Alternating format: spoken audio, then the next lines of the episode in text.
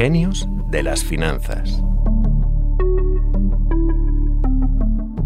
Bienvenidos a un nuevo capítulo de Genios de las Finanzas. Hoy tenemos a un personaje que apenas necesita presentación. Se trata de John Rockefeller, una fortuna legendaria en Estados Unidos que ha dejado una huella muy profunda en la historia de las finanzas.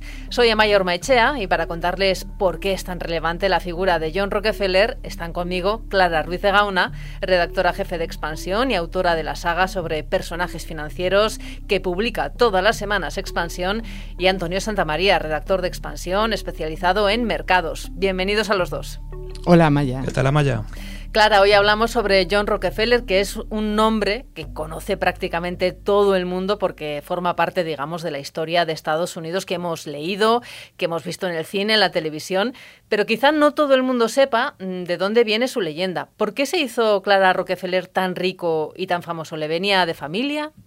Pues eh, no, que va. John Rockefeller no fue el gran heredero, ni mucho menos. Nació en una familia de clase media, pero la sangre de magnate ya le corría por las venas y de hecho, ya de muy niño se dedicaba a vender piedras que él mismo pintaba y guardaba las ganancias en un tarro verde, ¿no? Que es ahí donde empezó toda su leyenda. A él le encantaban los números y fue capaz de amasar un pequeño patrimonio con el que fundó una firma para operar en bolsa que se llamaba Clark y Rockefeller consiguió multiplicar con ella por cuatro su beneficio en un año. Pero a él le debía parecer poco, le parecía poco, quería más y se centró en el sector petrolero como nuevo campo de juego. Clara, es casi el paradigma del hombre hecho a sí mismo que forma parte, digamos, de la mitología capitalista liberal de Estados Unidos. ¿Por qué eligió Rockefeller el petróleo, como decías? Bueno, a, Rockefeller todo le parecía poco. El petróleo era una industria en floreciente crecimiento tras la guerra de secesión Así que montó esta empresa Standard Oil a partir de una pequeña refinería que acabó convirtiéndose en un gigante de proporciones desconocidas. El capital inicial fue de un millón de dólares con el que Standard Oil se centró en comprar otras refinerías para anular la competencia. También se metió en otras áreas del negocio petrolero como extracción y distribución hasta que logró controlar todos los procesos, porque como el mismo John Rockefeller decía, la competencia es un pecado y por eso procedemos a eliminarla. Eh, Clara, tengo entendido que Rockefeller era temido e incluso despreciado. Se ganó muchos enemigos con esa filosofía que tenía. Claro, imagínate, con estos métodos eh, especialmente destinados a aniquilar la competencia, pues eh, muchos amigos, sobre todo en el mundo empresarial, no tenía. Decían que no tenía escrúpulos, que no se detenía ante nada. Y fue así, de hecho, como convirtió a Standard Oil en el primer monopolio creado por un hombre. Pactaba con los transportistas de petróleo, sobre todo ferrocarriles, unas tarifas más ventajosas. Entonces obligaba a todas las firmas del sector a doblegarse ante sus decisiones. Antonio Rockefeller eh, creó el primer gran monopolio en Estados Unidos, como comentaba Clara. ¿Cómo estaba regulado entonces el mercado para garantizar eh, la competencia? Pues la verdad que regulación había más bien poca. Porque aunque la Constitución de Estados Unidos establecía y establece que el Congreso tenía la autoridad para regular el comercio interestatal, no existía una legislación específica a nivel federal, por lo que todo dependía de las leyes que había en cada estado y cómo las interpretaban sus tribunales. Eh, imagino entonces que habría tribunales más laxos y otros más férreos, habría mucha disparidad. claro, dependía de cada territorio. Esto acabó demostrándose como ineficaz a la hora de garantizar la competencia. Primero con la industria del ferrocarril, donde se conformó un oligopolio que impidió la entrada de nuevos actores, y luego con el caso de Standard Oil.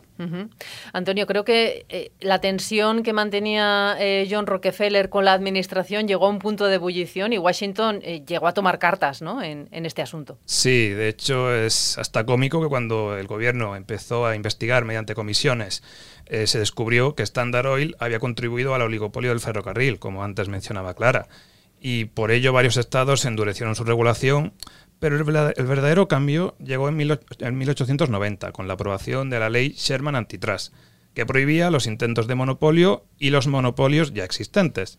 Evidentemente, a raíz de esta, el gobierno llevó a la empresa de Rockefeller a los tribunales y en 1911 la Corte Suprema de Estados Unidos dictaminó que el grupo pues, tenía que dividirse. Tenía que dividirse y, teniendo en cuenta el enorme negocio que tenía John Rockefeller, no sé si eso fue ventajoso o no. Yo creo que sí, Yo creo que sí, al menos, no sé si para él, pero para el resto de estadounidenses, estadounidenses seguro que sí. Sí, bueno, es que de, Standard Oil, que era una única compañía muy grande, pero una única, se segregó y de ahí surgieron todas las grandes petroleras de Estados Unidos que operan hoy, ¿no? Como Exxon, Chevron o, o Conoco.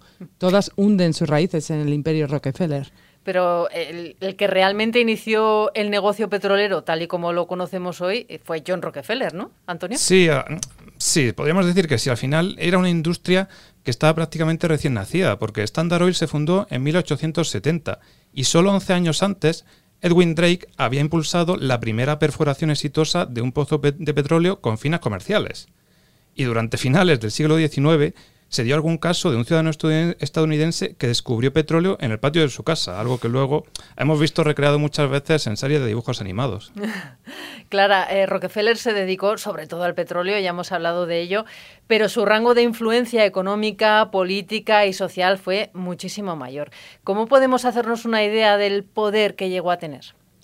Pues mira, imagínate, Rockefeller era dueño de una compañía que dominaba el 95% del petróleo de Estados Unidos, con todo lo que eso supone. Pero además se convirtió en el hombre más rico de la historia del país y de hecho de la historia en general. Su fortuna hoy ascendería a precios actuales a 445 mil millones de, de dólares. Por comparación, Elon Musk que es hoy el hombre más rico del mundo, suma una fortuna de unos 240 mil millones. La duplica prácticamente, entonces. Así es, sí, sí.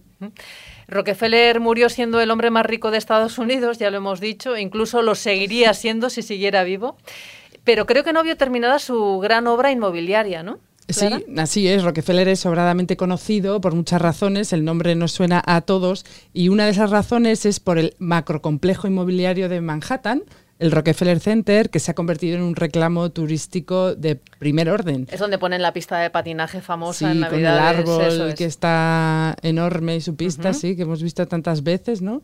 Y bueno, de hecho hay 20 edificios comerciales, aparte del el central, y se terminó justo dos años después de la muerte del magnate en 1939. Y desde allí la familia Rockefeller sigue gestionando su fortuna que hoy asciende a unos 8.500 millones, menos de la que llegó a tener él, pero no está nada mal.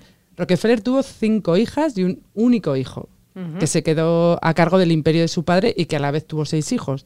Se conoce bastante a David Rockefeller, que murió a los 101 años en 2017, y habrá ahora mismo como unos 70 herederos directos de, John Rockefeller. Ricos y longevos también, por lo que veo. Sí. Bueno, pues ahora conocemos mucho mejor a John Rockefeller, el que fuera casi casi el dueño de América.